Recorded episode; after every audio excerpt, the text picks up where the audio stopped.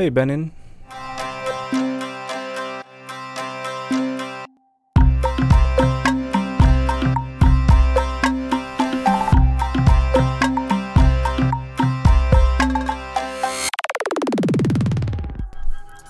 Hoje é 22 de outubro de 2022. E exatamente 20 anos atrás eu saí do armário. Aliás, eu nunca gostei muito dessa expressão sair do armário, acho meio cafona. Né? Tem aquela também, sei lá, se assumir. Fulano se assumiu. Também não gosto muito, não. Na verdade é que. Todo esse rolê é meio cafona, né? Eu acho que eu prefiro, se a gente fosse pensar talvez no termo melhor aí pra esse, pra esse fenômeno, eu prefiro talvez uh, se revelar, sabe? Tipo, fulano se revelou tal coisa. Né? Eu gosto mais, tem um pouco ali um paralelo que pode ser traçado com aquela ideia de revelar foto, sabe? Eu gosto dessa coisa, da metáfora que tem ali por trás, né? De você pegar uma película de filme, né? pintar ela de luz, levá-la para uma câmera escura, tirar ali daquele, daquele plástico preto uma coisa bonita, cheia de cor e com luz e sombra e enfim. Eu até escrevi um, eu escrevi um post sobre essa metáfora também quando eu fiz o, o penúltimo tema do blog, que era Revelation, né? E tinha essa coisa de, de revelação e tal. Talvez eu prefira esse termo, então acho que eu vou usar ele hoje aqui para fins didáticos dessa narrativa. Tem a expressão em inglês, né, que também traduz ao pé da letra, né, que é to come out of the closet, né, coming out, coming out, que, que é um pouco abreviado também, né, que é você sair, sair do armário, sair. Talvez até um pouco mais dinâmico de trabalhar, porque você pode simplesmente falar, ah, ele saiu, né, he came out. O curioso é que para qualquer pessoa que precise passar por esse processo de coming out ou de revelação, é, para essas pessoas a gente acaba tendo que passar por esse processo duas vezes ao menos duas vezes. Eu explico por quê. Existe primeiro um processo que vai se fazendo ali em, em, uma, em uma fase um pouco mais prolongada, que é o coming out para você mesmo. Assim. Então existe todo um período da sua vida, da sua, dos seus anos formativos, em que você passa por uma aceitação daquilo. Então, na verdade, você vai tendo uma sacação do que, que rola na sua cabeça. Quase uma barganha também por vários por várias fases você tenta negociar com o universo que aquilo não é a sua realidade, né? Você tenta se justificar ou tenta se convencer de que aquilo não está rolando. Mas você, ao mesmo tempo, está sacando que aquilo acontece, que você tem aqueles sentimentos, que você se sente daquela forma, ou que você não se sente da forma que esperam que você se sinta. Até que chega um momento em que você tem que passar por uma aceitação de que né, aquilo ali é o que faz sentido para você. E aí, a partir dessa aceitação, você tem esse seu primeiro coming out, que é o coming out para você mesmo, que é você poder se olhar abertamente e dizer: tá bom, eu sou né, gay, lésbica, trans, qualquer outra coisa da sigla. Né? e o segundo momento, a segunda fase ali do coming out é pro mundo. Então, uma vez que você consegue aceitar para você mesmo, o próximo passo é se revelar para as pessoas ao seu redor, se revelar para o mundo, para a sociedade que não necessariamente é uma fase que acontece para todo mundo e também não é uma fase que é tão subsequente à primeira. Né? Não existe ali um padrão de tempo entre uma uma revelação e outra, um coming out e o outro. Né? Tem gente que passa pela primeira e nunca chega no segundo, tem gente que demora muito entre os dois, tem gente que demora pouco entre os dois. Não existe uma regra. E dentro da sigla LGBT, que é IAP+, que aliás é uma sigla que vive, né, a cada vez mais aí vive se atualizando e se, se desdobrando. Dentro dessa sigla, a gente tem possíveis novas camadas de coming outs, né? Então, assim, no meu caso, eu como um homem cis gay, eu tive talvez dois, esses dois momentos que eu narrei, né? Mas para outras pessoas tem outros níveis e outros outros momentos assim que você tem que parar e se revelar como uma nova coisa. Aliás, a, a, essa expansão da sigla, ela tem muita gente que faz piada ou até reclama de como a sigla não para de aumentar e fica mais difícil de pronunciar e etc. A verdade é que essa expansão da sigla, ela permite que novas variáveis, novas configurações humanas se revelem, né? E isso é maravilhoso. Né? Se pensar que a gente começou com uma sigla que tinha três letras e hoje a gente por englobar tantas outras letras nessa sigla, a gente consegue parar e visualizar que essas realidades existem. Então eu sou muito a favor. Quando a gente fala em preconceito e como ele engloba diversas minorias, eu penso que a maior parte delas, é, a maior parte desses grupos, eles têm o, o fator gerador do, do preconceito alheio é, costuma ser um fator que está externalizado, então que está ali visível. Né? Então, por exemplo, o preconceito racial, né? a pele, a cor da pele é o que gera o, né, o fator de, de ódio, de raiva, de, de preconceito em si. E ele está ali visível, exposto, né? Ou, sei lá, gordofobia, por exemplo, né? Uma coisa que quem é gordofóbico bate o olho vê que a pessoa é gorda. No nosso caso, para a gente que está dentro da sigla, não necessariamente esse fator é visível. Em algumas vezes ele é, porque existem ali os trejeitos, mas em muitos dos casos o nosso esse nosso fator que gera o preconceito ele não é tão é, é externo, ele não é tão explícito, né? E aí a gente acaba tendo a oportunidade, digamos assim, de se esconder, né? de, de se esforçar para não mostrar esse fator e aí, obviamente, esconder quem a gente é. Fingir falar com a voz mais grossa, ou emular trejeitos mais masculinos ou mais femininos.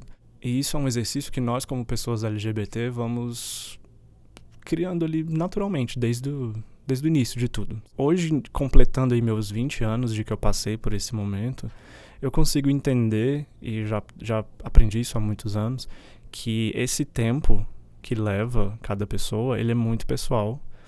Né? O início, a nossa formação, ela é muito confusa.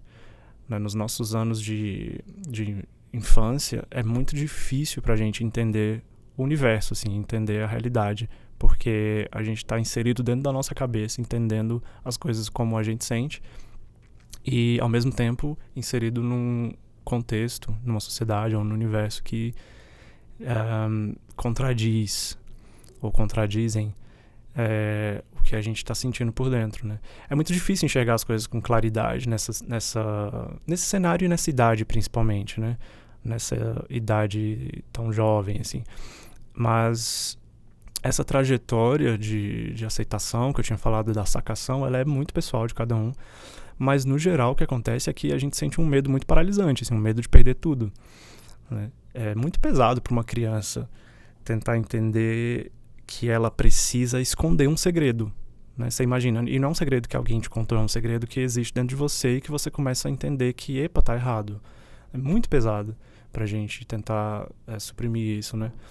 É, no geral, as crianças têm medos que são mais normais, né? medo do escuro, medo, sei lá, de bicho, de monstro, medo de perder os pais, qualquer coisa assim.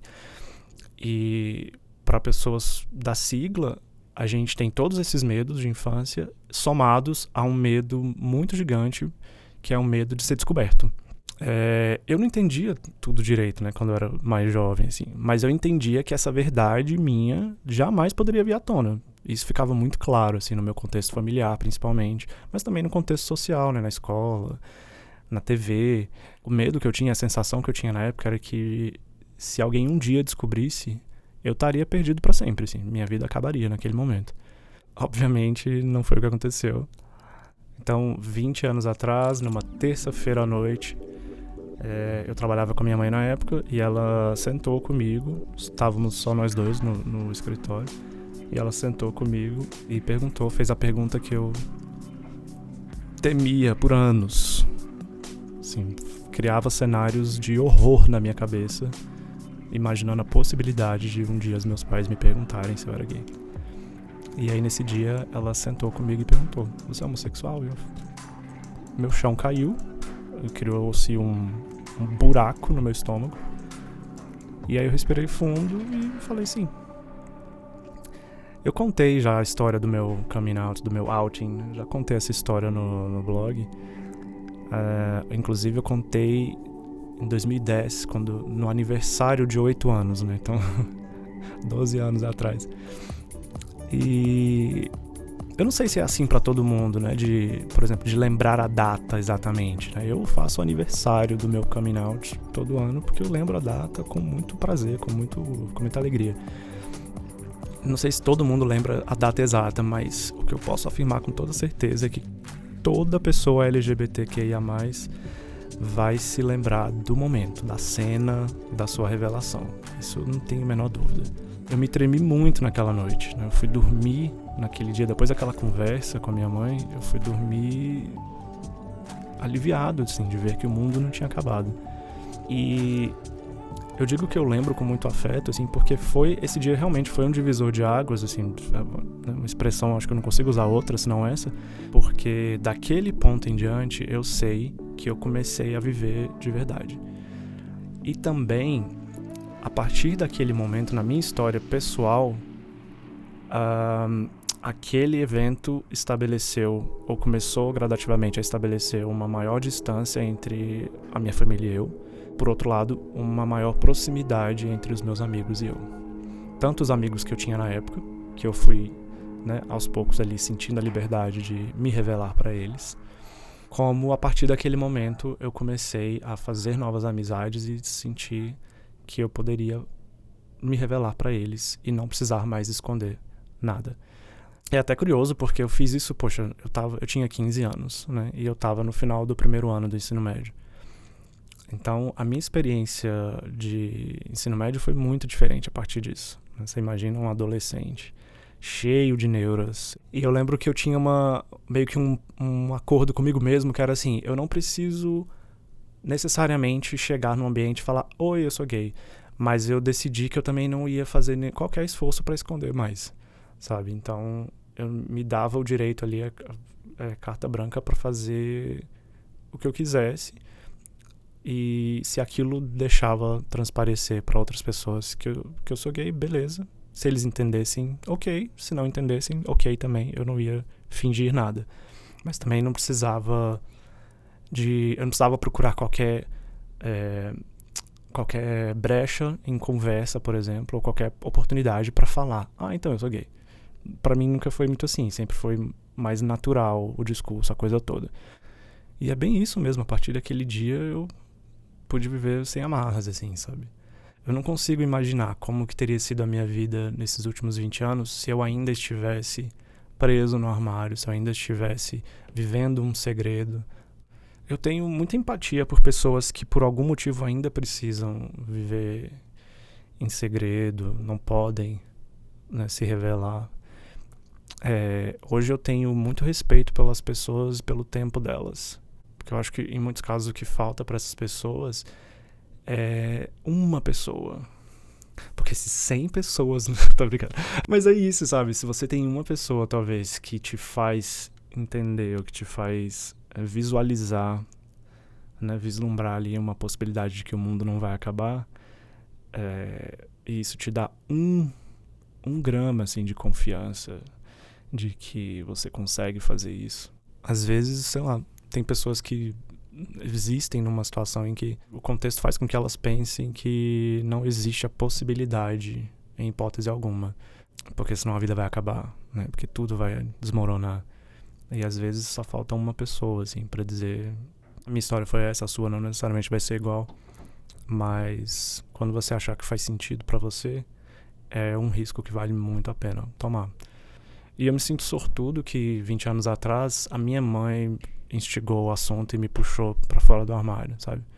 Por mais que não tenha sido um desdobramento muito saudável entre nós dois, isso realmente afetou muito a nossa relação, mas foi muito importante para mim, porque eu não sei com que idade eu teria tomado essa coragem. Eu não sei a pessoa que eu teria sido. A verdade é essa. Eu não, te, eu não tenho noção de, da pessoa que eu teria virado, a coragem, que, o nível de coragem que eu teria hoje em dia, se aquilo não tivesse acontecido. É, eu não consigo imaginar se eu teria chegado a esse momento de revelação sozinho. Ou quem teria me ajudado, ou com quem eu teria começado essa jornada. Eu não tenho ideia. Eu não tenho ideia. Eu sempre fui muito acanhado, muito tímido, muito reservado e muito amedrontado mesmo. Né? Eu, como, eu, enquanto criança, era aterrorizado por, por esse medo. Então, eu sou grato por isso ter acontecido, por mais que tenha afetado demais a minha relação familiar. Mas também eu penso que, como eu falei no último episódio, eu prefiro estar tá perto de quem me aceita e me ama e me quer bem e deseja o meu sucesso e quer ir junto comigo. Minha mensagem é essa. E vou continuar comemorando nos próximos anos essa data de 22 de outubro com um carinho muito especial. E se alguém que estiver escutando passa por essa situação, passa por esse dilema, essa angústia, hum, eu diria: encontre o seu momento, aceite o que você sente, né, se abra para si mesmo, porque é por aí que começa. E fale com alguém, encontre uma pessoa que se mostra aberta para te ouvir.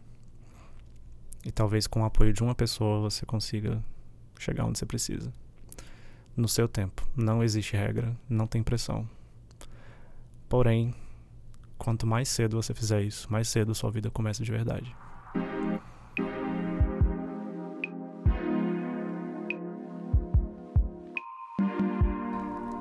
Ai, menina, falando nisso,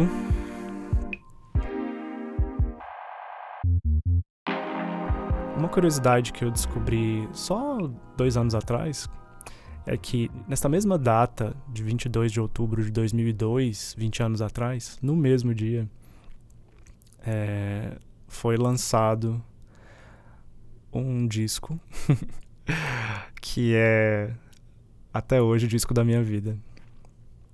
E aí eu não, quando eu digo isso, óbvio, é preciso entender que eu não tô querendo dizer que ele é o melhor álbum da história da música. Ele é apenas o álbum que mais marcou a minha vida pessoalmente. Então hoje, além do meu outing, também é o aniversário de 20 anos do álbum Stripped, da Christina Aguilera. É...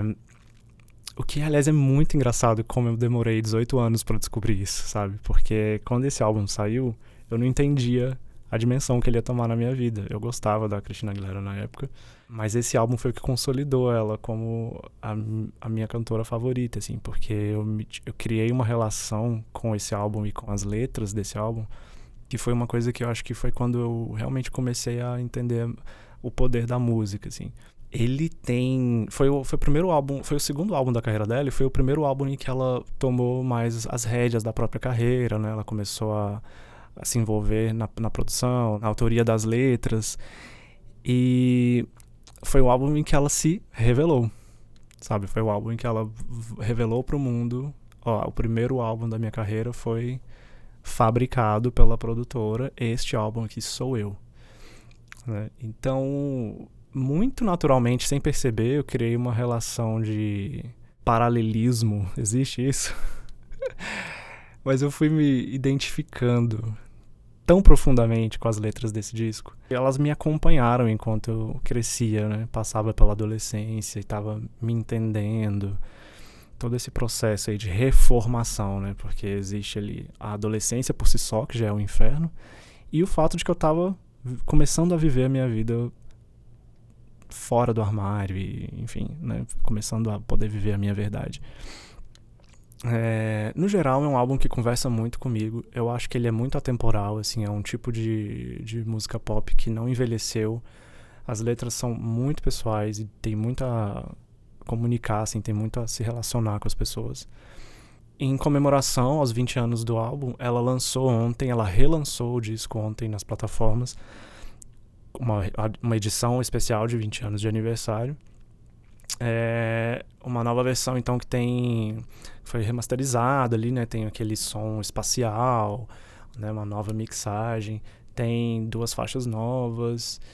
E ela relançou também o clipe de Beautiful, que também, logicamente, foi um dos, uma das faixas e principalmente um dos videoclipes desse, dessa era que me marcaram muito. E ela fez uma nova versão desse vídeo que conversa com a geração, com a nova geração atual né, com as crianças, os adolescentes dos anos 2020, assim, é, e a relação das pessoas com a tecnologia e com as redes sociais e como isso afeta, impacta a nossa relação própria, o nosso amor próprio. Um, ela relançou também os clipes desse disco em 4K, enfim. Então eu não tenho nem como dizer assim, o tanto que eu recomendo, o tanto que eu indico esse disco para quem gosta de música pop, não, não tem erro. É um disco muito, muito impecável. E só acho muito peculiar e muito especial para mim que nós dois, eu e esse disco, saímos no mesmo dia. Né? Sempre vai ser uma lembrança muito querida. E essa é a minha história de hoje. Fico muito grato por tudo que eu vivi nesses últimos 20 anos e sei que muita coisa que eu vivi e escrevi foi muito inspiradora para mim e para outras pessoas que me acompanharam.